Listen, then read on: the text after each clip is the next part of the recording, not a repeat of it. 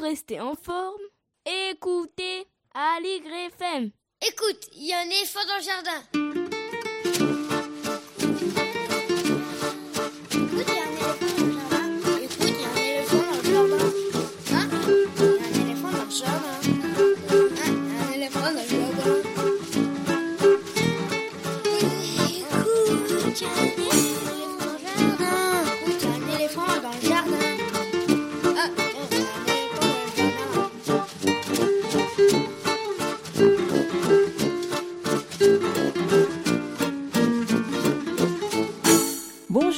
Bonjour à toutes et à tous. Voici Qu'y a-t-il à l'intérieur et dehors aussi. Épisode 8, la version toujours fabriquée à la maison par Véronique Soulet et Estelle Laurentin de Écoute, il y a un éléphant dans le jardin, notre émission hebdomadaire consacrée à l'actualité culturelle des enfants, petits et grands, une émission pour tous les adultes qui n'ont pas oublié qu'ils ont d'abord été des enfants. Bonjour Estelle. Bonjour Véronique. Ça déconfine, ça déconfine? Eh ben oui, ça y est, ça bouge. On commence à pouvoir mettre le nez dehors, à aller en librairie, découvrir des nouveautés ou flâner dans les rues. Alors certes, ça reste timide, pas encore d'école pour tous, pas vraiment de crèche, et puis surtout, surtout, les théâtres, les lieux de spectacle, beaucoup de musées, les bibliothèques restent encore fermés pour un bon moment. Et même les studios de la radio, trop petits pour accueillir raisonnablement plusieurs personnes à la fois. Alors pour le moment, écoute, il y a un éléphant dans le jardin, continue de se fabriquer à la maison, à l'intérieur donc, mais tout en allant voir ce qui se passe dehors aussi. Vous pouvez nous écouter chaque mercredi à 10h30 à l'antenne d'AligrefM 93.1 ou depuis le site de la radio aligrefm.org. Et puis quand vous voulez, sur toutes les plateformes de lecteurs de podcasts. Pour s'abonner au podcast de l'émission, il suffit de chercher à éléphant dans le jardin sur votre plateforme habituelle et toutes les infos sont à retrouver sur la page de l'émission sur aligrefm.org. Comme les semaines précédentes et comme à notre habitude, nous tentons de faire écho à l'actualité culturelle et donc aux artistes, aux éditeurs, comédiens, auteurs qui continuent de faire vivre la création sur la toile, à la télévision, via les réseaux ou via le téléphone et dorénavant aussi de façon moins virtuelle pour proposer aux enfants de quoi nourrir leur imagination. Nous mettons en valeur ce qui nous semble original, réussi, intéressant, ce que l'on aime finalement, avec reportages, chroniques, interviews, lectures et toujours avec la complicité des chroniqueurs de cette émission. Au programme aujourd'hui, les enfants au micro, troisième épisode pour notre rubrique réalisée avec la complicité du magazine Paris Môme.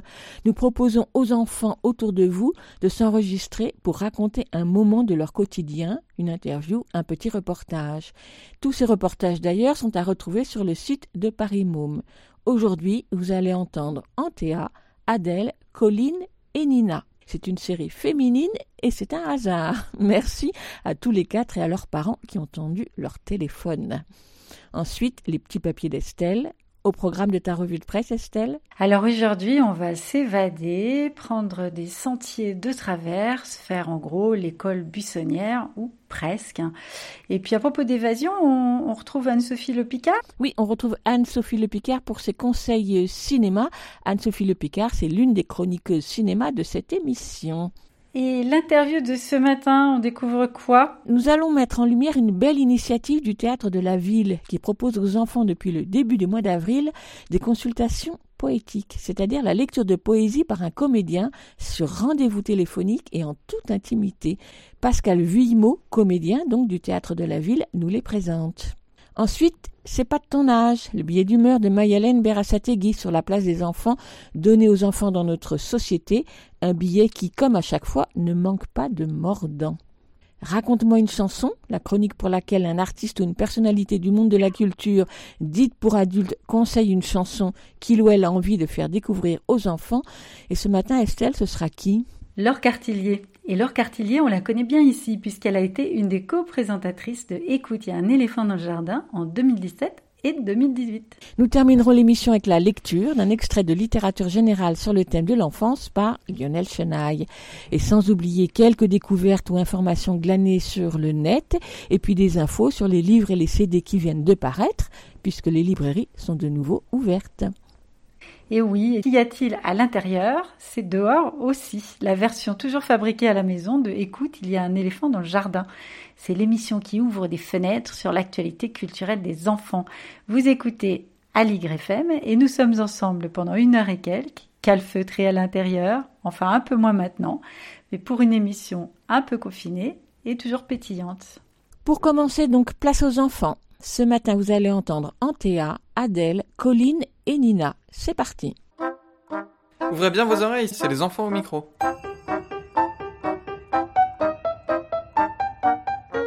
Bonjour, je m'appelle Antea, j'ai 8 ans. Aujourd'hui, je vais faire un cours de chant par ordinateur, vu que je ne peux pas aller au conservatoire et qu'on est confiné à la maison.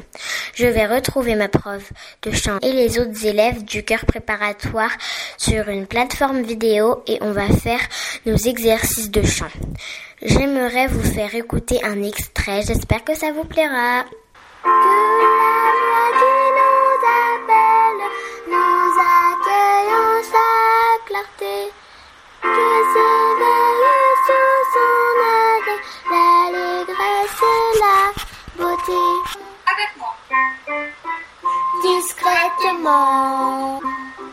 Secrètement, quelqu'un a planté des graines aussi sur le petit chemin. Au revoir. Au revoir tout le monde. Au revoir. Au revoir.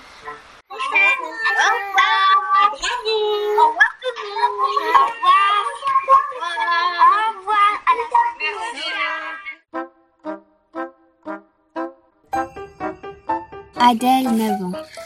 Le confinement me plaît parce qu'on lit beaucoup plus que quand il y a école.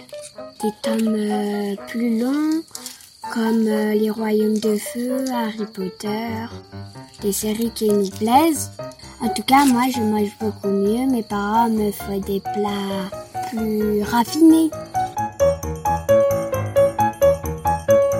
Pauline, 8 ans. On avait une promenade et il y avait plein de beaux cailloux. J'en ai ramassé quelques-uns. Maintenant, je les fais prendre une douche, je les fais manger, euh, je les nourris, Salut tout le monde, c'est Nina, j'ai 8 ans. Alors aujourd'hui, je vais vous donner des activités à faire en confinement. Les Lego. Tu peux passer des heures et des heures à faire des Lego. Par exemple, moi j'ai créé une ville. Autre activité, on a la cuisine. Bah, on peut créer no- notre propre pain, ce qui n'est pas très difficile. Par contre, vous avez besoin d'un adulte juste pour faire chauffer le four et mettre le pain dans le four. Voilà. Prochaine activité, le jardinage. J'ai pris des graines de citron par exemple et bah je les ai fait pousser avec la fin dans la terre. Petite info, les pots de banane, si vous coupez des petits bouts et que vous mettez dans la terre de votre plante, euh, ça va se décomposer, ça va la nourrir. Voilà. Après, on a la prochaine activité, la lecture. Par exemple, vos parents sont, s'ils sont en télétravail, ils peuvent euh, bah, avoir un peu de calme. Il faut surtout pas oublier de faire du sport. On fait 10 pompes. Après, on fait 10 abdos. Et la chaise, euh, 30 secondes. La chaise, je sais pas euh, si vous savez ce que c'est. C'est en fait, il faut reproduire euh, une chaise, une vraie chaise, avec son corps.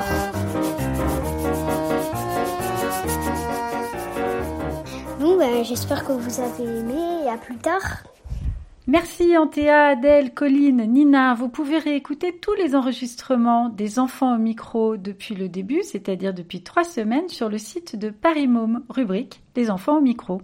Chouette, maintenant que les magasins et en particulier les librairies ont rouvert leurs portes, nous pouvons à nouveau vous proposer de découvrir les nouveautés éditoriales et discographiques pour les enfants.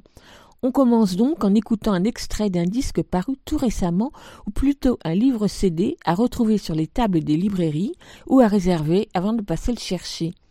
Les deux premiers albums de la série Areux ont paru en mars dernier aux éditions Flammarion Jeunesse Père Castor, L'air du printemps et Chapeau d'été, et ils seront suivis dans quelques mois par les deux autres saisons. Des albums pour tout petits, imaginés par l'auteur pour la jeunesse Jovitek, qui après avoir observé des tout petits enfants dans une crèche et leur incroyable réceptivité aux mots, à la musique des mots, à la musicalité des sons, a imaginé des livres pour eux, à lire et relire à haute voix, pour faire entendre à ces jeunes enfants la musicalité des mots, les rimes, les répétitions, les onomatopées, et illustrés par les grands aplats de couleurs d'Emmanuel Algan aux couleurs joyeuses. Des histoires toutes simples qui s'adressent donc aux très jeunes enfants tout en incitant au partage avec les parents. Mais surtout, grande originalité de ces livres, Jovitek a fait appel à Flavia Pérez. Flavia Pérez est musicothérapeute de formation. Elle écrit et compose depuis de nombreuses années pour les adultes comme pour les enfants. Flavia Pérez a composé la musique, une sorte de bande son pour chacun de ses albums, dans des tonalités jazzy où se mêlent les voix, les guitares, la basse, l'ukulélé, les gazouillis d'oiseaux, les crissements d'insectes, selon les saisons. Des compositions à la fois simples et très élaborées, suggestives, qui plongent dans l'ambiance de l'histoire et des sensations printanières ou estivales, sans être pour autant illustratives. Absolument superbe.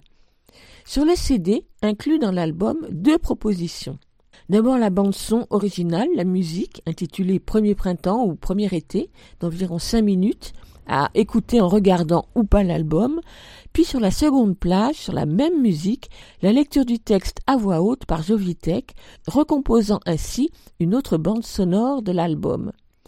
Voici alors de multiples façons de lire cet album avec le tout petit, avec sa propre voix et avec ou sans la musique, ou bien en écoutant Jovitek, ou encore seulement en écoutant la musique pour regarder les images sans un mot, ou encore seulement en écoutant la musique pour se remémorer les mots. Voilà de quoi éveiller tous les sens de tout petit enfant. C'est donc l'air du printemps et Chapeau l'été, écrit et dit par Jovitek, illustré par Emmanuel Algan, musique de Flavia Pérez. Ce sont les deux premiers titres de la collection Areux, édités par Flammarion, deux livres CD cartonnés pour les tout petits dès les premiers mois et qui coûtent 13 euros chacun. J'ai longuement hésité pour choisir l'extrait à vous faire écouter, avec ou sans les mots de. Finalement, je vous propose d'écouter un extrait de l'air du printemps cette saison, et ce sera le début de la composition musicale que nous n'écouterons malheureusement pas en entier.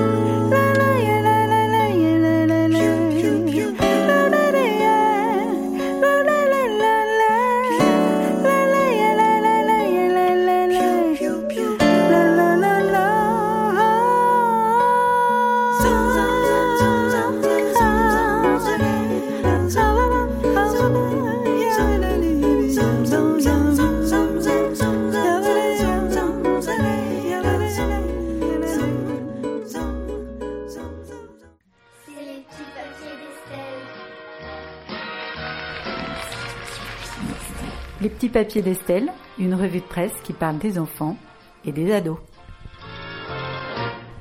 Dans Télérama du 7 mai dernier, on lit que Sophie Marino-Poulos, psychanalyste spécialiste de l'enfance qu'on entend beaucoup en ce moment dans les médias au sujet de la malnutrition culturelle, a pu observer les relations parents-enfants en cette période de confinement, car depuis le 19 mars, elle avait ouvert une ligne d'écoute.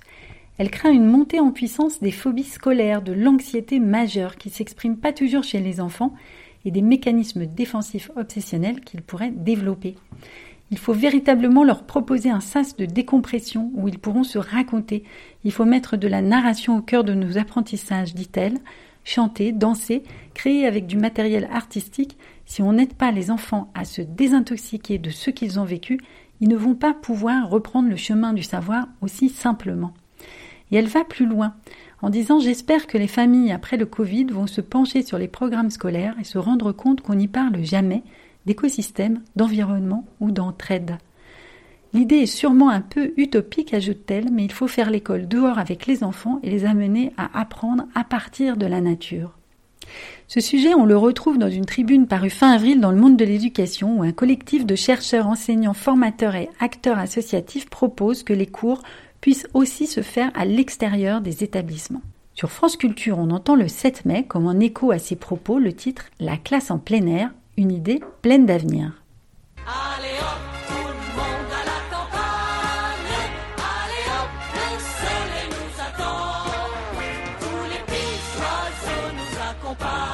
Alors tous à la campagne, bah, super, mais que faire en ville, me demanderas-tu Véronique? Sur France Culture, notre invité, un éducateur nature qui est aussi berger et écrivain, plaide pour que les communes mettent à disposition leurs espaces verts aux horaires scolaires afin que les enseignants puissent faire la classe au maximum hors les murs.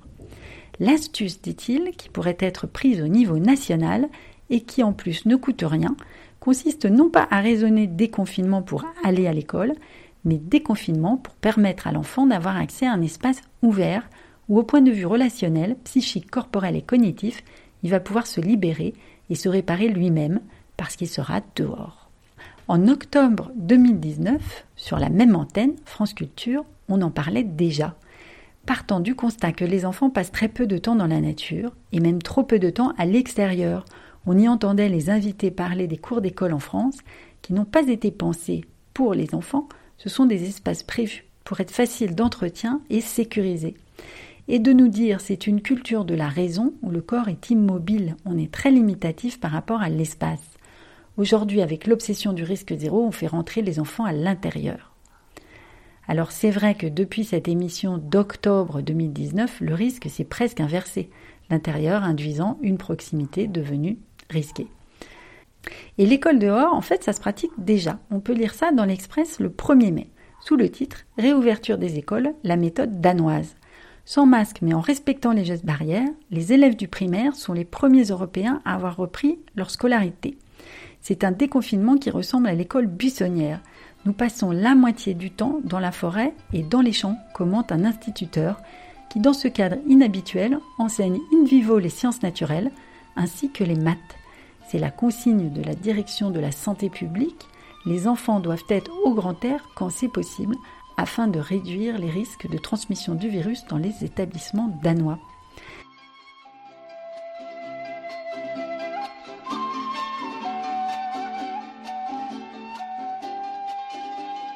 Et l'idée fait son chemin. On la retrouve ainsi sur le site de Magique Maman, qui conclut sur les pistes pour mettre en place l'école en extérieur. Que faire dans des établissements avec des cours de récréation exigus et bétonnés? La plupart des communes disposent d'espaces extérieurs, jardins, parcs, stades, terrains de football, forêts, etc. Et si on s'en servait pour faire la classe? Une option note le site qui risque d'être limitée dans les zones rouges où les espaces verts vont rester fermés. Cependant, certains recteurs d'académie et directeurs d'établissements estiment que c'est peut-être l'occasion de tester de nouvelles choses. Bref, tous les espoirs sont permis, enfin tant qu'il pleut pas évidemment.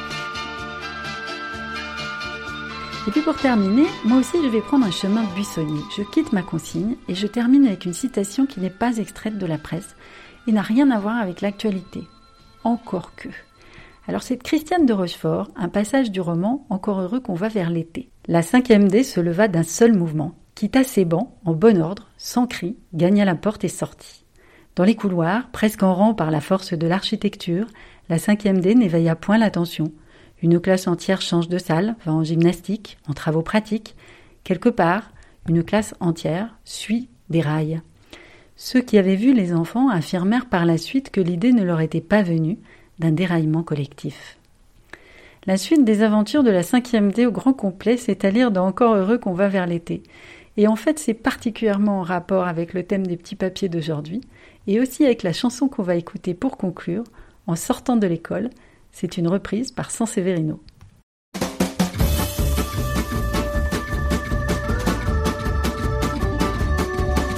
En sortant de l'école, nous avons rencontré un grand chemin de fer qui nous a emmenés tout autour de la terre dans un wagon doré. Tout autour de la terre, nous avons rencontré la mer qui se promenait avec tous ces coquillages, ces îles parfumées, puis ces beaux naufrages et ces saumons fumés au-dessus de la mer. Nous avons rencontré la lune et les étoiles sur un bateau à voile, partant pour le Japon. Et les trois mousquetaires des cinq doigts de la main, tournant la manivelle d'un petit sous-marin, plongeant au fond des mers pour chercher les oursins. Revenons sur la terre, nous avons rencontré sur la voie de chemin de fer une maison qui fuyait, fuyait tout autour de la terre, fuyait tout autour de la mer, fuyait devant l'hiver qui voulait l'attraper? Mais nous sur notre chemin de fer, on s'est mis à rouler, rouler, rouler derrière l'hiver et on l'a écrasé et la maison s'est arrêtée et le printemps nous a salués. C'était lui, le garde-barrière, il nous a bien remerciés. Et toutes les fleurs de toute la terre soudain se sont mises à pousser, pousser à tort et à travers sur la voie de chemin de fer qui ne voulait plus avancer de peur de les abîmer. Alors on est revenu à pied, à pied, tout autour de la terre, à pied? Tout autour de la mer, tout autour du soleil, de la lune et des étoiles, à pied, à cheval, en voiture et en bateau à voile.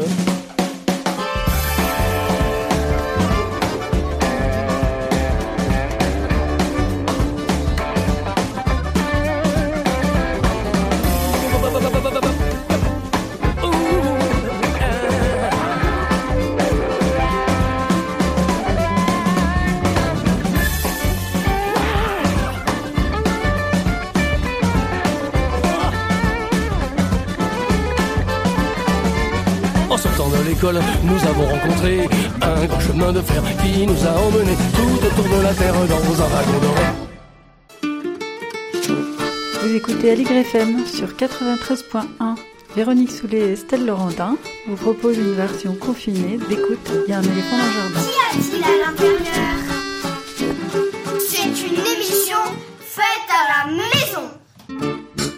Chez Anne-Sophie Le Picard, chronique cinéma de cette émission, l'heure n'est pas encore au déconfinement. Alors voici, en attendant d'être déconfiné, on va se faire un petit ciné, sa chronique qui recommande des films à voir avec les enfants.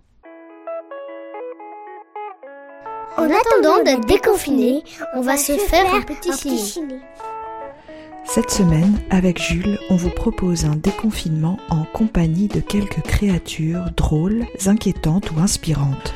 On va commencer avec l'offre de la plateforme Bref Cinéma qui nous propose trois nouveaux courts-métrages dont le magnifique Bisque la vraie de Émilie Mercier.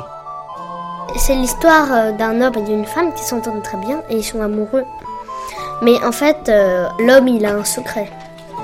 Chaque semaine, il s'en allait, trois jours pleins, et elle ignorait ce qu'il pouvait bien devenir. Nul des siens ne savait le dire. La créature promise est en effet cachée dans la peau du héros, ce que nous révèle le titre. Enfin, pour peu qu'on connaisse l'ancien breton, puisque bisque la vraie serait la déformation du mot loup-garou.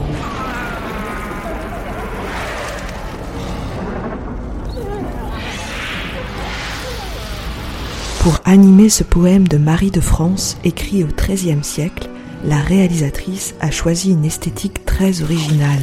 Dans ce film, ils ont essayé de qu'on ait l'impression qu'on on soit dans, un- dans, dans des vitraux, en fait. C'est des vitraux animés, on peut dire. Autre film, autre créature poilue et rugissante. La plateforme Bref Cinéma nous propose également le court-métrage Tigres à la queue leu de Benoît Chieux, avec un héros qui rappellera sans doute quelqu'un aux parents auditeurs. Maman, j'ai faim. Quoi? Donne-moi à manger. J'ai faim. Devant l'exaspération de sa mère qui lui demande alors d'aller travailler la terre jour après jour, notre héros va élaborer un autre stratagème. Je pense qu'il pense qu'il faut vraiment travailler très dur. Et après, dès qu'on atteint son but, c'est bon, il n'y a plus besoin de travailler. Ça, euh, j'aime bien le moral de cette histoire. Donc si vous ne craignez pas une ode à la paresse et au plaisir de rester chez soi confiné, on vous recommande vivement ce court-métrage aux très beaux dessins aquarellés avec, comme promis dans le titre, une ribambelle de tigre à la queue leu ce qui, signe des temps, a toutefois interrogé notre conscience écologique. Quand je vois les tigres comme ça, enfin, je pense surtout à l'avenir des tigres. Qu'est-ce qu'ils vont devenir? Ce sont justement des animaux disparus, ou plus exactement leurs représentations qui ont inspiré la série de très courts métrages dont on va vous parler maintenant, intitulée 36 000 ans plus tard. En fait, euh, c'est plusieurs réalisateurs de films qui sont allés visiter la grotte Chauvet. Donc ils se sont inspirés des dessins très, très anciens pour en, pour en faire des, des films. De cette expérience sont nés 14 courts-métrages de 1 à 2 minutes où les artistes du studio Folle Image confrontent leurs pratiques à celles de leurs lointains ancêtres, mêlant dessin, papier découpé, collage, peinture et modelage. Ils animent et représentent ainsi à leur tour ours, mammouths et autres animaux griffus et rugissants. C'est vraiment des très très beaux dessins. Je les ai tous aimés. La série de courts-métrages 36 000 ans plus tard est disponible sur le site du dispositif Mèche Courte jusqu'à fin 2020. Alors surtout, ne prenez pas froid en sortant de votre grotte et on espère qu'à votre tour, tous ces animaux sauvages vous donneront force et inspiration pour retrouver et savourer le mouvement de la vie. C'est tout ce qu'on vous souhaite pour ce déconfinement. Vous pouvez découvrir en libre accès Bisclavré à partir de 8 ans et Tigre à la queue leu à partir de 4 ans sur la plateforme SVOD de Bref Cinéma, ainsi qu'un troisième court-métrage, Molly, qu'on vous recommande également à partir de 7 ans. L'offre est valable jusqu'à la fin du mois. Tous les liens sont à retrouver sur le site de l'émission, ainsi qu'en bonus, un petit film réalisé par Jules qui a été inspiré par les peintures rupestres. C'était En attendant d'être déconfiné, on va se faire un petit ciné. avec Jules et Anne-Sophie. À bientôt! Merci Anne-Sophie et à très bientôt. Si les artistes, et les comédiens en particulier, ne peuvent plus monter sur scène, répéter des spectacles, jouer devant le public, certains d'entre eux ont imaginé d'autres façons de rester en contact direct avec les spectateurs, non pas de façon virtuelle via les écrans, mais par le téléphone, et donc par la seule magie de la voix qui laisse toute la place à l'imaginaire pour créer des liens et pour rester à l'écoute. Ainsi, depuis la fin mars, le Théâtre de la Ville propose aux adultes et aux enfants dès 8 ans des consultations poétiques par téléphone. Un moment un peu suspendu, intime, pour lequel on prend rendez-vous sur le site du Théâtre de la Ville en n'oubliant pas d'indiquer son âge. À l'heure dite, un comédien de la troupe du théâtre de la ville, parmi la vingtaine ou trentaine de consultants, comme il se surnomme, vous appelle pour un temps d'échange et de discussion autour de la poésie de la vie et suivi surtout par la lecture d'un poème. Celui-ci est puisé dans le Vidal poétique, comme ils l'ont appelé, regroupant les textes d'une cinquantaine de poètes de différentes nationalités établis par la troupe. Ensuite, le poème est envoyé par mail à la personne consultée, assorti d'une ordonnance poétique. À chacun de la suivre ou pas. Voilà une jolie façon de faire vivre ou découvrir la diversité de l'écriture poétique et de donner envie de lire les poètes. Moi, mon rendez-vous pour cette consultation poétique avait été fixé jeudi dernier à 17h30 avec Pascal Vuillemot. Pascal Vuillemot est comédien et auteur-réalisateur indépendant et fait partie de la troupe du Théâtre de la Ville depuis 2008. À 17h30, mon téléphone a sonné, c'était Pascal Vuillemot, la consultation a commencé. Enfin, pas tout à fait, puisque c'est moi qui ai posé les questions. Micro. Bonjour Pascal Vuillemot. Bonjour euh, Véronique. Nous avons donc rendez-vous par consultation poétique. Alors je veux bien que vous racontiez comment ça s'est mis en place, en tout cas avec vous. Alors ça s'est mis en place, c'était euh, quand Emmanuel de Marcimota était directeur à la Comédie de Reims. Alors, je me souviens pas de la date exacte, mais c'était aux alentours de 2002-2003. En 2003-2004, on a commencé à faire des consultations poétiques dans des bus. C'était des bus itinérants où le public était transporté dans ces fameux bus et on les arrêtait à un moment donné à- dans un champ et on lisait des poèmes. Ensuite, on a continué à faire ça dans les hôpitaux, pour les jeunes autistes, dans les facultés, collèges, lycées. On a fait beaucoup euh, de consultations poétiques à Reims. Et après, on s'est arrêté un petit peu et on a recommencé un peu plus tard quand Emmanuel est devenu directeur au théâtre de la ville. Là, on a fait ça dans les bars. On a continué à faire ça dans les collèges, les lycées et récemment, on a fait ça au centre commercial Italie 2, quand on a joué Rhinocéros. On, on a fait euh, des consultations dans le centre commercial et autour, dans les hôpitaux aussi autour. Le centre commercial, euh, il y a beaucoup de gens. Ce qui était intéressant, c'était la discussion avec euh, les gens. Le poème en lui-même, c'était un petit peu plus difficile parce qu'il y avait beaucoup de monde. Oui. Euh, donc, un poème, il y a besoin de silence quand même. hein. Pour moi, je trouve ça important. Donc, euh, euh, moi, par exemple, je demandais aux, aux gens de fermer les yeux pour pas voir qu'ils voient, par exemple, le, le McDo en face avec les gens qui montent les escalators. Donc, à un moment donné, je leur demandais de fermer les yeux. Je leur lisais jamais de face à face. Je, je me mettais derrière eux et puis je leur euh, lisais le poème de cette manière. Et puis là, d'un coup, on a fait ça par téléphone par rapport à, ce confinement. Donc on a continué à les faire, mais par téléphone. Et c'est intéressant parce que souvent, moi, on me demandait, mais pourquoi tu fais tourner les gens, Pascal, pour faire euh, lire le poème? Mais je disais, on a une discussion d'entre 10 à 15 minutes, des fois 20, des fois 30 minutes. Le poème, moi, je trouve ça intéressant, c'est de pouvoir euh, voyager et de partir dans l'imaginaire, à moins qu'on le connaisse par cœur, le poème. Mais c'est bien aussi de ne pas voir la personne et d'entendre juste une voix et de partir dans un imaginaire. Donc moi, je trouve que les consultations poétiques par téléphone, j'avais demandé, enfin j'avais émis des, des réserves à faire la visio, à mettre Ah la vidéo. Mm. Donc j'avais dit, bon, moi je trouve que ce serait bien sans. Parce que c'est bien que ça reste un mystère, qu'on entende une voix, qu'on s'imagine des choses.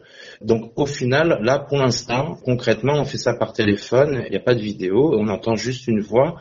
Et je trouve ça super. C'est très intéressant. Et puis les gens adorent. Ils ont besoin d'entendre des poèmes. On a tous besoin de, de relations De- sociales là en ce moment. Donc euh, ça fait du bien et aux consultants et aux consultés.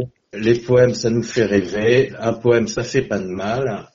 Puis au tout départ, on était parti euh, sur la phrase de Pessoa. Euh, je la connais pas par cœur, mais Pessoa disait que euh, ça peut guérir de certains mots, la poésie. Donc le- les poètes, ils ont pensé le monde, et nous, euh, on rêve avec les mots des poètes. Donc euh, ça ne peut que nous faire du bien. Quand vous le faisiez, soit à Reims, soit au centre commercial, vous adressiez à une personne ou à plusieurs? En général, c'est une personne. Donc la, la communication téléphonique vous met dans ces mêmes euh, dispositions. Oui, oui, oui, sauf, alors, euh, bien entendu, des fois, euh, la dernière fois, j'ai appelé des enfants, donc la maman était à côté, mais il n'y avait pas un enfant, ils étaient trois. Alors j'ai lu trois poèmes, ils avaient des tranches d'âge différentes. Alors, on ne peut pas rentrer dans l'intimité totalement et, avoir une discussion avec un enfant quand il y a la maman à côté ou le papa à côté. Donc, euh, à ce moment-là, il faut ressentir les choses et se dire, bon, ils sont là pour entendre des poèmes. On n'est pas là, là pour discuter. Bien sûr, on leur dit ça va, comment ça se passe pour vous le confinement, est-ce que vous êtes seul, accompagné, comment ça se passe pour toi euh, l'école à la maison, euh, des fois le papa n'est pas là, des fois la maman n'est pas là. On peut discuter avec les enfants de façon plus intime. Mais quand c'est com- comme ça en groupe, il faut axer la consultation poétique sur le poème, même à lire plusieurs poèmes, deux ou trois. Et euh, c'est extraordinaire. Des fois, ça m'est euh, c'est arrivé une fois. À la fin de chaque poème, c'est applaudissements. Alors, pour rigoler, j'ai dit, euh, ben, à ce moment-là, moi, je suis sorti de mon bureau. Je suis re-rentré de mon bureau, j'ai salué mon téléphone et les applaudissements recommençaient, redoublaient. Alors je suis sorti de mon bureau, je suis re-rentré, j'ai salué mon téléphone. Bon voilà, c'était pour faire rire mes camarades, pour leur dire voilà ce qui s'est passé. J'ai j'ai Mm. salué mon téléphone, il y avait des applaudissements. Après on a, on a parlé du contact qu'on n'avait plus avec le public, mais là finalement on l'avait différemment. Et c'était étrange, c'était étrange, mais c'était c'était beau. Pour la première fois, j'avais eu le droit à des applaudissements par téléphone. Donc je me suis retrouvé dans une salle de spectacle, moi comédien qui ai l'habitude de jouer le soir. Donc ça, ça arrive de faire des consultations à plusieurs. C'est arrivé, même dans, dans le centre commercial, trois adolescentes viennent. On sent qu'elles elles veulent pas se séparer ou elles ont un rendez-vous dans 15 minutes. Je leur dis, bah, restez à trois on va le faire différemment, il faut s'adapter. Comment vous les ressentez différemment ou pas, les réactions, les demandes, les attentes, la façon d'écouter des enfants, petits ou grands, par rapport aux adultes? Ça dépend euh, comment ça se passe dès le départ. Euh, quand j'appelle, si c'est tout de suite l'ensemble qui me répond, ça veut dire que euh, en, en, règle générale, il est seul. En tout cas, il attendait l'appel. Ouais. Et puis si c'est la maman ou le papa qui répond, c'est différent. Donc après, ils vont me passer. Et donc je sais qu'ils sont à côté. Donc c'est moins intime, c'est euh, totalement différent. Des fois, l'enfant va se livrer un petit peu plus. Il va me dire ah bah tiens là c'est le bordel, là euh, le confinement. Euh, il avait eu le temps de me parler. Il m'a dit je connais pas la date exacte à laquelle je vais retourner à l'école parce que je, crois même que la directrice est, un peu embrouillée dans sa tête. C'est un peu le, un joyeux bordel, il m'a dit. Je dis bon, ok. Euh, et puis là, j'ai pu parler avec lui 20 minutes. En règle générale, je ne parle pas pendant 20 minutes avec un enfant parce que en règle générale, il y a les parents à côté et ils mettent des silences les enfants quand on pose des questions. Moi, ça me dérange pas du tout. Ils peuvent faire une minute de silence que j'attendrai ou tout d'un coup je parlerai pour les, les mettre à l'aise ou alors parler de moi-même, mes enfants. Parce que le fait de parler de mes enfants à moi, de parler aussi de ma situation à moi, ça leur, tout d'un coup, ça les débloque. Ça débloque quelque chose, une porte, même avec un adulte. Donc, euh, à un moment donné, ça va dépendre de qui est à côté, s'ils sont plusieurs ou seuls. Mais c'est vrai qu'avec l'enfant, c'est plus rapide. Ils sont plus cash. Ils vont tout de suite te dire voilà, moi ce qui me manque, c'est mes copains, c'est mes copines. Euh, je fais du talkie-walkie avec ma voisine d'en face. Euh, les réponses sont brèves, cash, rapides et claires et nettes. Donc ça va plus vite. J'ai remarqué que les, les, consultations peuvent durer entre euh, 8 à 15 minutes, alors qu'avec un adulte, ça va durer entre 15 et 20 minutes normalement mais ça peut aller à, à 30 minutes. Et comment vous choisissez les textes, votre fond, votre base? Ça se fait instinctivement. Là, en ce moment, je forme des personnes qui euh, rejoignent les consultations poétiques. La première chose que je leur dis, c'est euh, pas apprenez, mais connaissez les, les poèmes. On a un Vidal, on a une série de poèmes. Il faut d'abord bien connaître les poèmes. Après, euh, on va discuter. Par rapport à la discussion, on peut sentir, on peut aller plus vers la nature ou plus vers quelque chose, un conte avec des animaux. Je parle là pour les enfants. Ou si c'est plus euh, par rapport à des rêves ou une leçon de vie. Ça dépend tout de suite de l'âge. On va tout de suite savoir par rapport à l'âge à peu près ce qui pourrait lui faire plaisir, ce qu'il aurait envie d'entendre.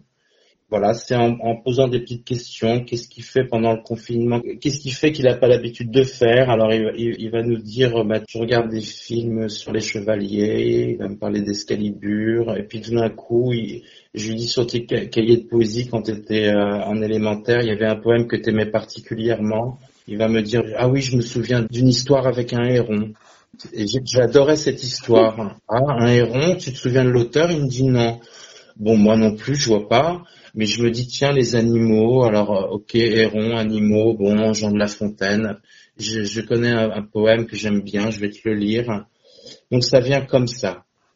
Instinctivement aussi. Il faut ressentir les choses, c'est par instinct. Des fois, bon, c'est plus les et une personne m'a dit, mais pourquoi vous avez choisi ce poème? Et là, j'ai dit, je sais pas. Mais il bah, donc des fois on est perdu. Hein. Moi je suis des fois je suis perdu. Je vois pas pourquoi moi je saurais dire le bon poème au bon moment. Je suis pas devant. Mais il faut que je connaisse quand même mes poèmes. Et puis euh, il faut aussi, euh, c'est comme une représentation théâtrale. C'est pas que le comédien. ça se passe à deux. Hein. Si j'ai pas les pistes, je peux pas trouver. Donc ça se passe à deux. Et puis à un moment donné, euh, ça se trouve naturellement. Un poème se trouve naturellement par rapport à une discussion normalement.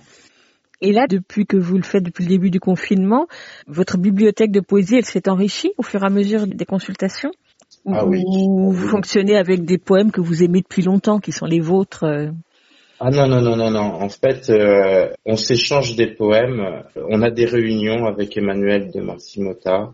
On se parle des poèmes. On fait des comptes rendus. On fait avancer le Vidal. On se pose des questions par rapport à, ces poèmes. On pose souvent la question aux enfants, quel est le point positif de ce confinement? Donc pour moi, c'est d'a- d'avoir, de pouvoir lire des poèmes, de pouvoir connaître des auteurs que je connaissais pas, que je connaissais de nom, mais de découvrir des poèmes. J'en ai découvert plein, moi, là, en, l'espace d'un mois et demi. Et des, des- des poèmes que je lisais pas avant.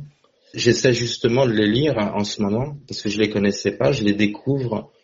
Il y en a tellement que je connaissais pas, donc moi j'ai découvert plein de poèmes. On a découvert tous, j'espère, plein de poèmes qu'on lit, qu'on fait partager, et même les gens, euh, bon là c'est souvent les adultes, une belle consultation c'est un échange.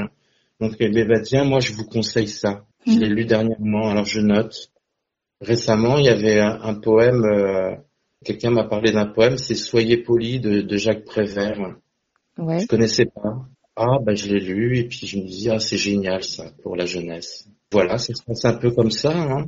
Justement, en parlant de jeunesse ou de poèmes pour la jeunesse, pour vous, là, depuis un mois et demi, est-ce qu'il y a une différence dans le choix des poèmes que vous allez dire aux enfants ou aux adultes, ou est-ce que vous pensez que les enfants sont prêts à tout entendre parmi ceux que vous proposez?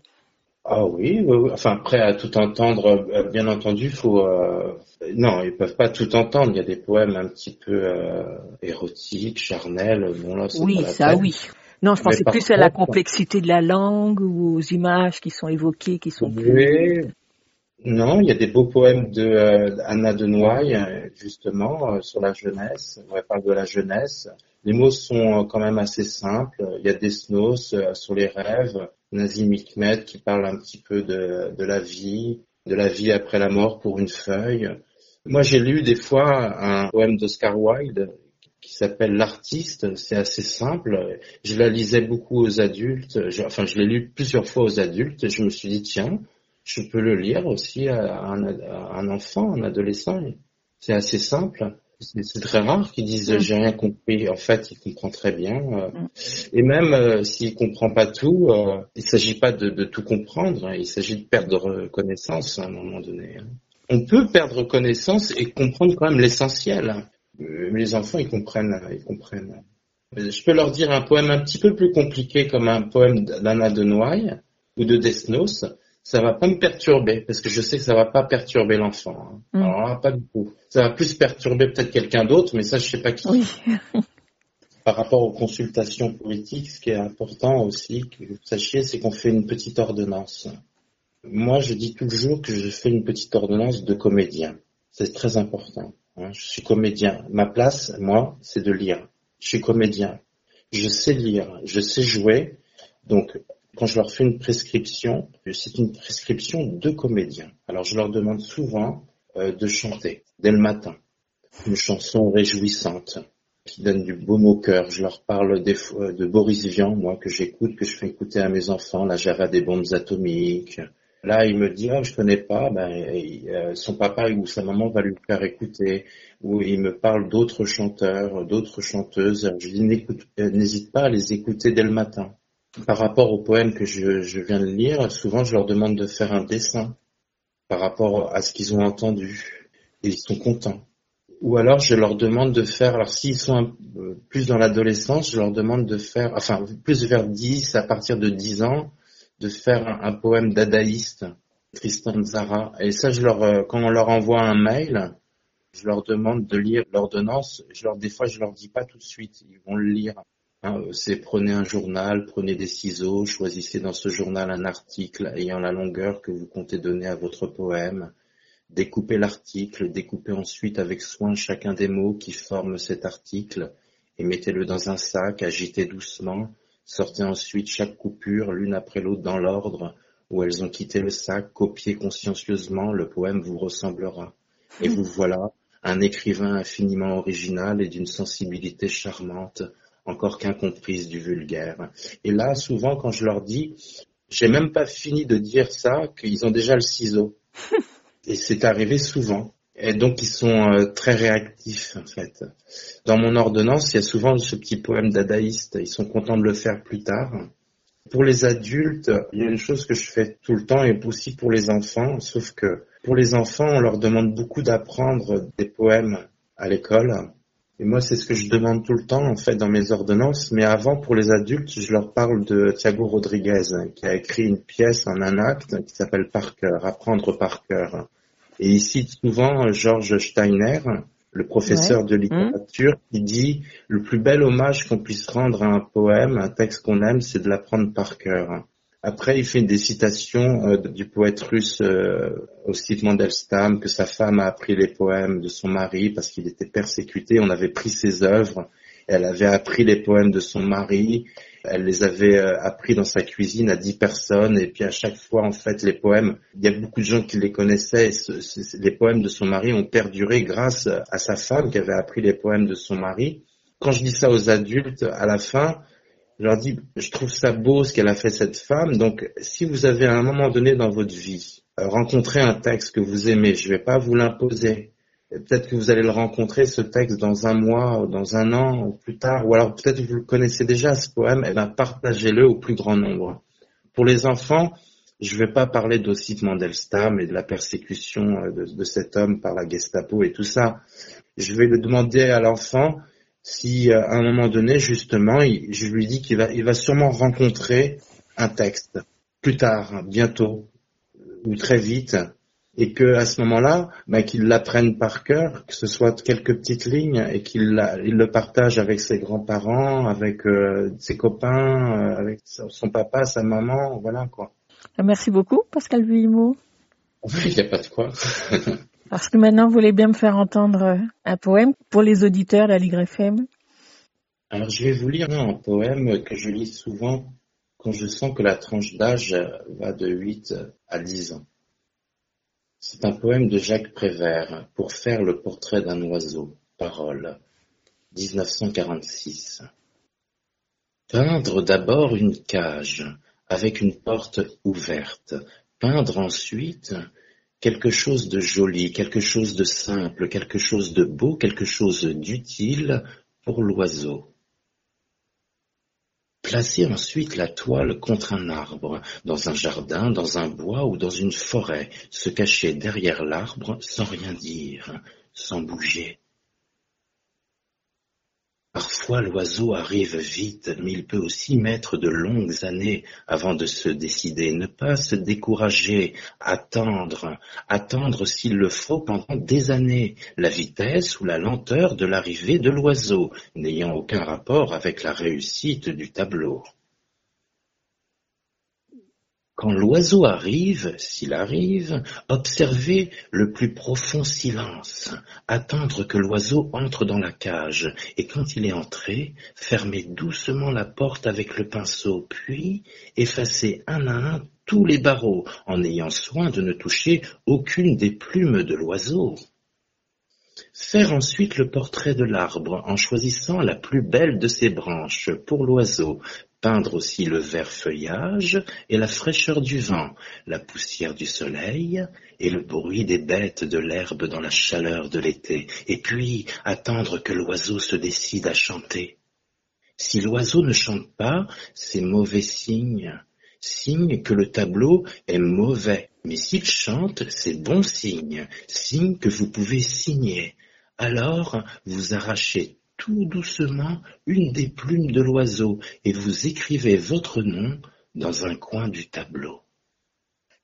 Ben, merci beaucoup, Pascal Vuillemot. Merci à vous. Un grand merci à Pascal Vuillemot du Théâtre de la Ville pour cette consultation poétique. Les consultations poétiques se poursuivent au moins jusqu'à la fin du mois de mai, voire plus longtemps. Vous trouverez toutes les infos pour prendre rendez-vous sur le site du Théâtre de la Ville. Et tout de suite, nous allons suivre la prescription de Pascal Vuillemot et donc écouter Boris Vian, la Java des bombes atomiques. Par autorisation spéciale de la commission du même nom, la Java des bombes atomiques.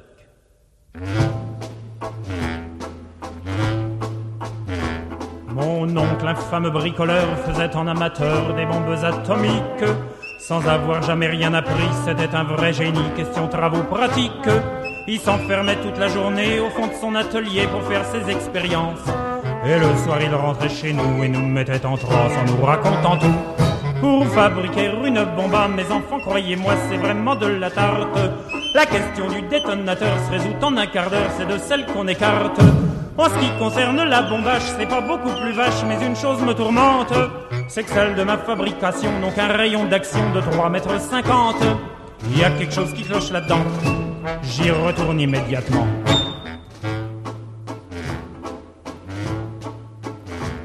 Il a bossé pendant des jours, tâchant avec amour d'améliorer le modèle. Quand il déjeunait avec nous, il dévorait d'un coup sa soupe au vermicelle. On voyait à son air féroce qu'il tombait sur un os, mais on n'osait rien dire. Et puis un soir, pendant leur repas, la tonton qui soupire et qui s'écrit comme ça. À mesure que je deviens vieux, je m'en aperçois mieux, j'ai le cerveau qui flanche. Soyons sérieux, disons le mot, c'est même plus un cerveau, c'est comme de la sauce blanche.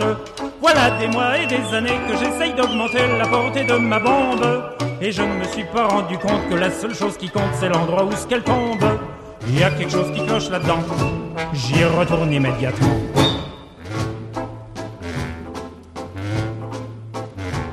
Sachant proche le résultat, tous les grands chefs d'État lui ont rendu visite. Il les reçut et s'excusa de ce que sa cagna était aussi petite. Mais sitôt qu'ils sont tous entrés, il les a enfermés en disant Soyez sages. Et quand la bombe a explosé, de tous ces personnages, il n'est plus rien resté. Quand on devant ce résultat ne se dégonfla pas et joua les andouilles.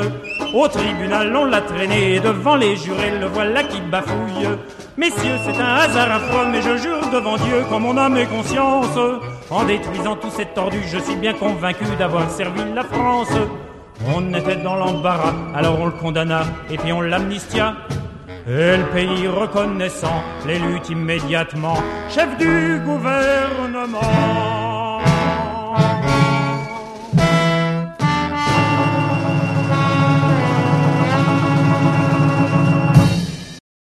Écoutez Aligre FM sur 93.1.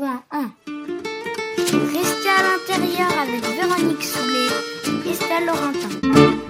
C'est pas ton âge, c'est le billet de Mayalène Berasategui qui ausculte la place faite aux enfants dans la société. Et ce matin, elle est allée voir de l'autre côté de la planète.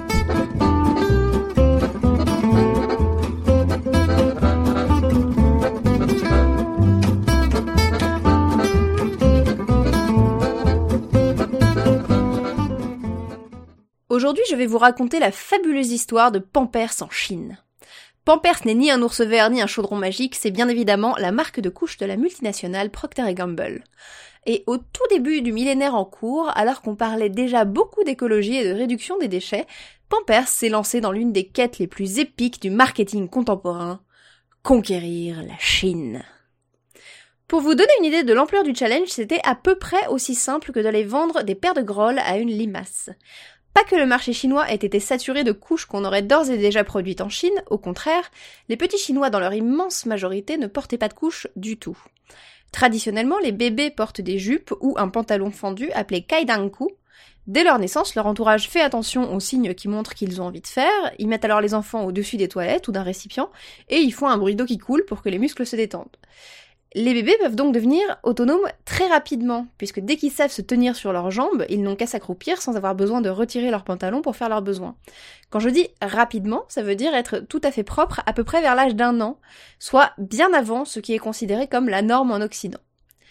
La contrepartie, c'est que la société trouve normal qu'un enfant se soulage dans la rue s'il n'y a pas de toilette à proximité, et que la merde en général ne doit pas être un tabou, ce qui devenait déjà compliqué dans certaines grandes villes, surtout quand les pantalons fendus étaient ceux des enfants des travailleurs ruraux fraîchement immigrés.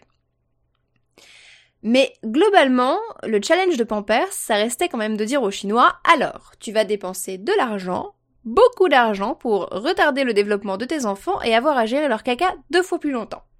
Voilà. Viens chez nous. Et ben, spoiler alerte, ils ont réussi. Alors, pas du premier coup, surtout qu'au début, ils ont vendu des couches vraiment pas terribles pour pouvoir les vendre moins cher.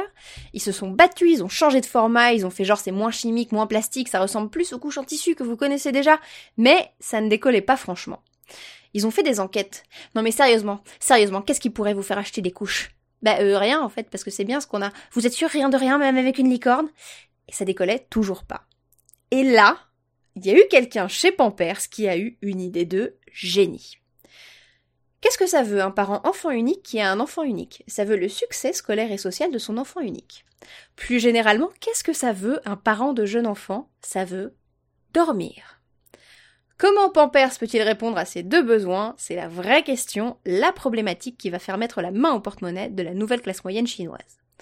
En 2005 et 2006, Pampers commande une étude au centre de recherche sur le sommeil de l'hôpital des enfants de Pékin. J'ai pas réussi à retrouver la publication originale, donc j'ai aucune idée de la taille de l'échantillon ou de la méthode. Si ça vous dit quelque chose, n'hésitez pas à m'envoyer un petit tweet parce que ça m'intéresse.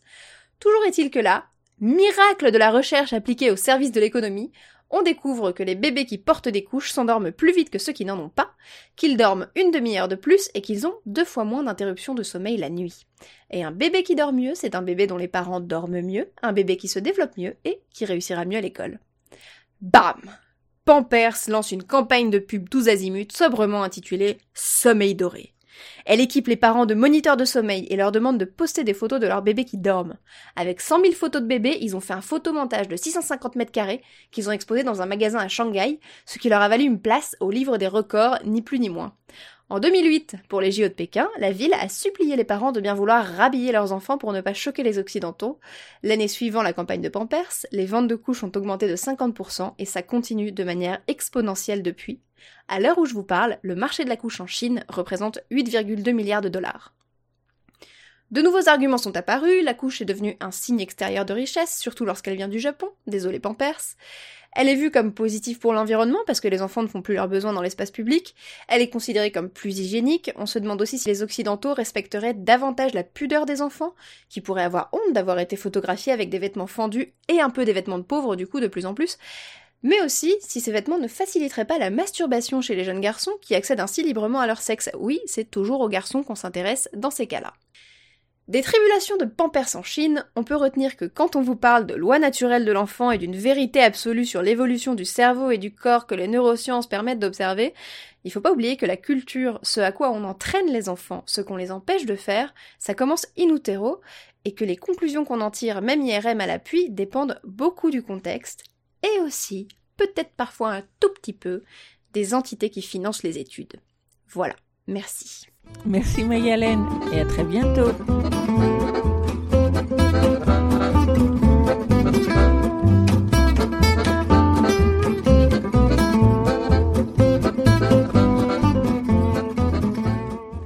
Raconte-moi une chanson. Un artiste, un programmateur, un journaliste, bref, un adulte qui n'est pas spécialiste de la culture jeune public, invite les enfants à découvrir une chanson et nous explique pourquoi.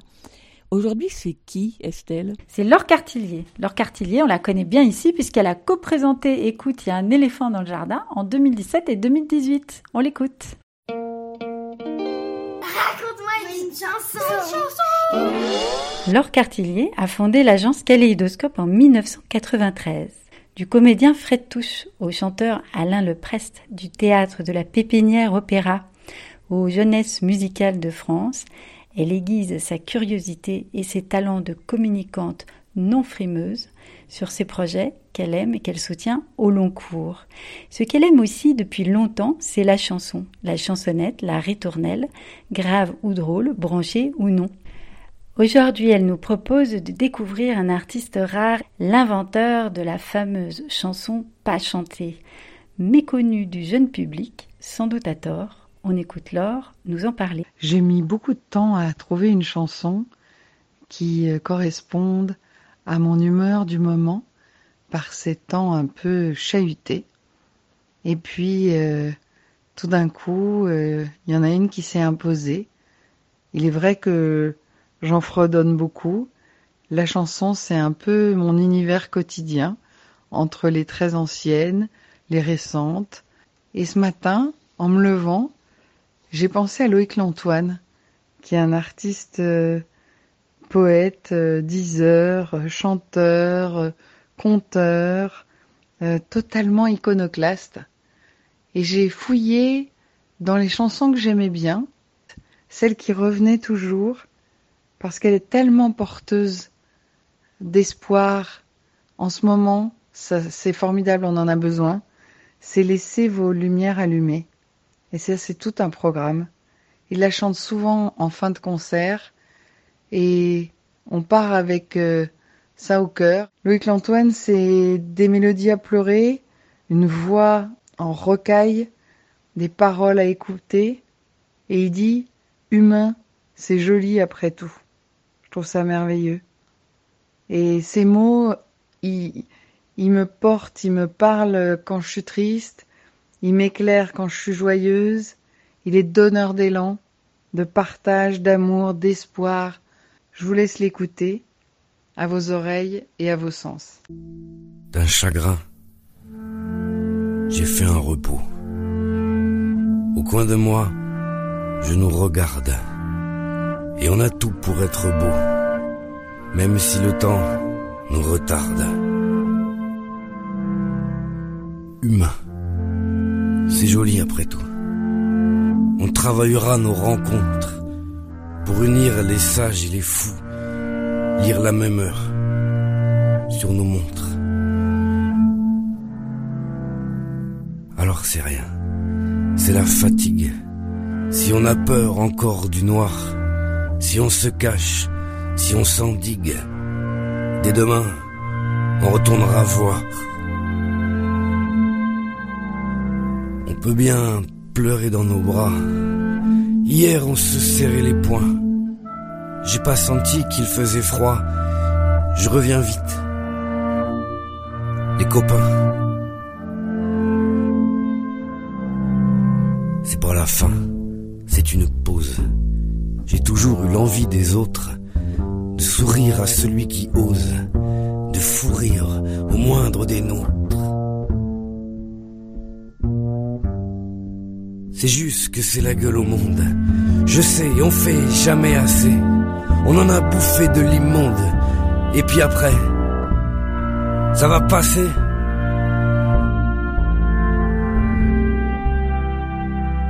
Laissez vos lumières allumées. J'ai besoin de vous souvenir. Et si ce soir je vais pleurer, ben demain, je vais revenir.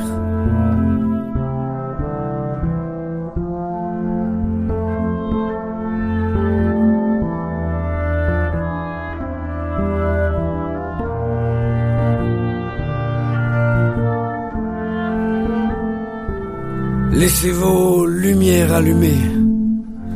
J'ai besoin de vous souvenir. Et si ce soir je vais pleurer, ben demain, je vais revenir.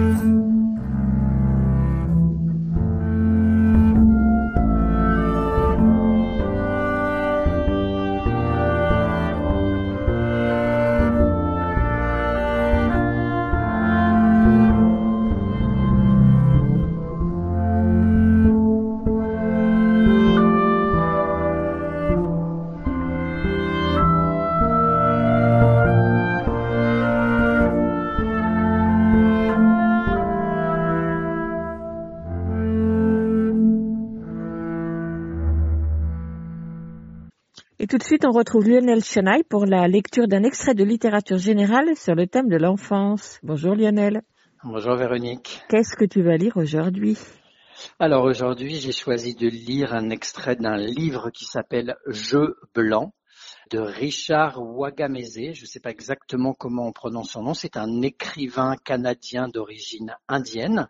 Jeu blanc, ça raconte l'histoire de Saul, Saoul, euh, qui est un jeune euh, indien qui donc au début des années 60 vit dans les montagnes au Canada et est enlevé à sa famille et placé dans une institution religieuse puisque à cette époque, on a essayé d'ôter euh, les enfants euh, indigènes euh, à leur famille pour leur donner une, éducation de bons petits chrétiens. Donc là, ça se passe lorsqu'il a à peu près 8 ans, je crois, 8-10 ans, et qu'il se retrouve donc dans une institution catholique. Voilà. Je voulais préciser que ce qui se passait dans ces internats était relativement difficile à vivre pour les enfants, donc je voulais préciser pour les auditeurs sensibles que le texte que je vais lire relate des faits assez euh, difficiles, difficilement supportables. Ça s'appelle Jeu blanc de Richard Wagamese. On t'écoute.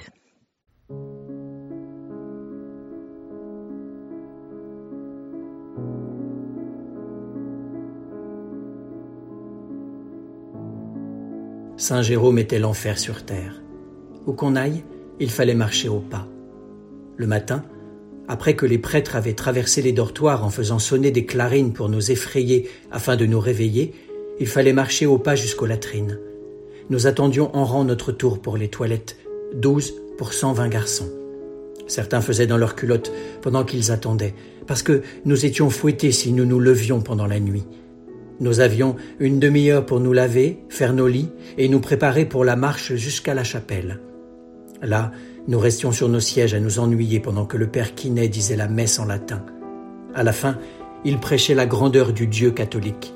Nous vous avons amené ici pour vous délivrer de vos habitudes païennes, pour vous conduire jusqu'à la lumière du salut de l'unique et véritable Dieu. Ce que vous apprenez ici vous élèvera, vous rendra digne, lavera votre corps et purifiera votre esprit. Une fois qu'il avait la satisfaction de savoir que le message nous avait été convenablement martelé, on nous conduisait au pas jusqu'au réfectoire pour le petit déjeuner. Les garçons et les filles étaient assis à des côtés opposés de la pièce. Nous attendions debout derrière nos chaises que chacun ait un bol de porridge grumeleux et insipide, une tranche de pain grillé et un verre de lait en poudre trop dilué. Ensuite, l'un des prêtres disait le bénédicité, puis nous nous asseyions et mangions en silence. Pas un seul d'entre nous ne pouvait s'empêcher de risquer une correction en jetant un regard furtif à la table des sœurs et des prêtres en train de manger leurs œufs au bacon ou à la saucisse. L'odeur flottait jusqu'à nous pendant que nous nous étouffions avec notre gruau, puis que nous restions assis, les mains à nos côtés, jusqu'à ce qu'ils aient fini de manger, et on nous ramenait au pas jusqu'à nos corvées. Ils appelaient cela une école, mais ce n'en fut jamais une. Nous passions le plus clair de nos journées au labeur. Même les plus jeunes devaient participer. Les filles étaient occupées à la cuisine où elles préparaient le pain qui allait être vendu en ville, ou dans les ateliers de couture où elles faisaient nos vêtements à partir de tissus lourds et rugueux que l'école récupérait auprès de l'armée.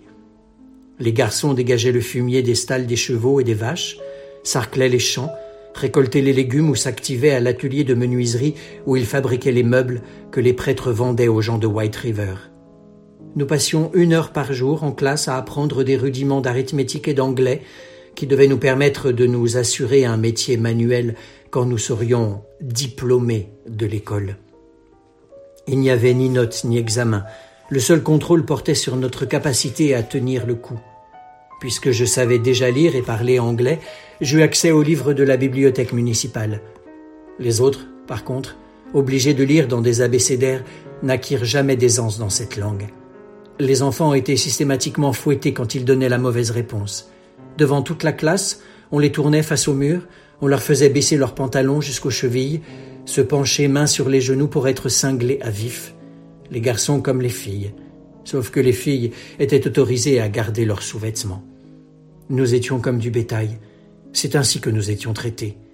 Nourris, abreuvés, contraints de porter notre fardeau quotidien et rentrés à l'abri pour la nuit.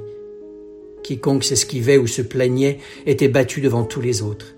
C'était peut-être cela le plus grand crime, nous rendre complices en faisant de nous des témoins silencieux et impuissants.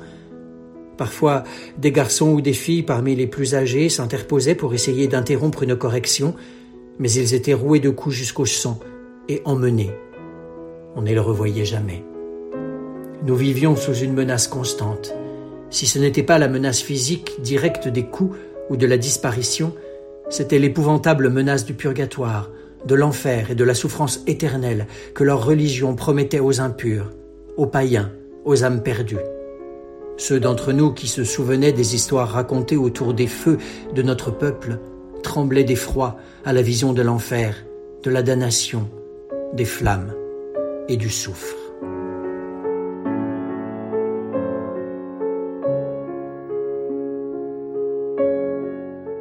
Merci Lionel. Est-ce que tu peux nous rappeler le titre de ce livre? Oui, donc il s'agit de Jeux blancs de Richard Wagamese. Donc c'est un livre qui est paru pour la première fois en américain en 2012 et qui est paru dans la traduction française de Christine Raguet aux éditions Zoé en 2017 et que l'on trouve actuellement aux éditions 10-18. Merci beaucoup et à mercredi prochain Lionel. À mercredi prochain. Qu'y a-t-il à l'intérieur et dehors aussi? La version toujours fabriquée à la maison d'écoute, il y a un éléphant dans le jardin. C'est fini pour aujourd'hui. Nous vous donnons rendez-vous mercredi prochain, même heure, même fréquence. En attendant, vous pouvez réécouter cette émission sur le site aligrefm.org, sur la plateforme de podcast Ocha ou votre plateforme habituelle et bien sûr vous abonner pour retrouver les émissions précédentes. Toutes les infos sont sur la page de l'émission aligrefm.org. À la semaine prochaine, donc, pour voir et savoir ce qu'il y a à l'intérieur et dehors aussi. Ce sera la neuvième de cette série d'émissions spéciales de Écoute, il y a un éléphant dans le jardin. À la semaine prochaine. À la prochaine. À plus. À la prochaine. À plus. À la prochaine.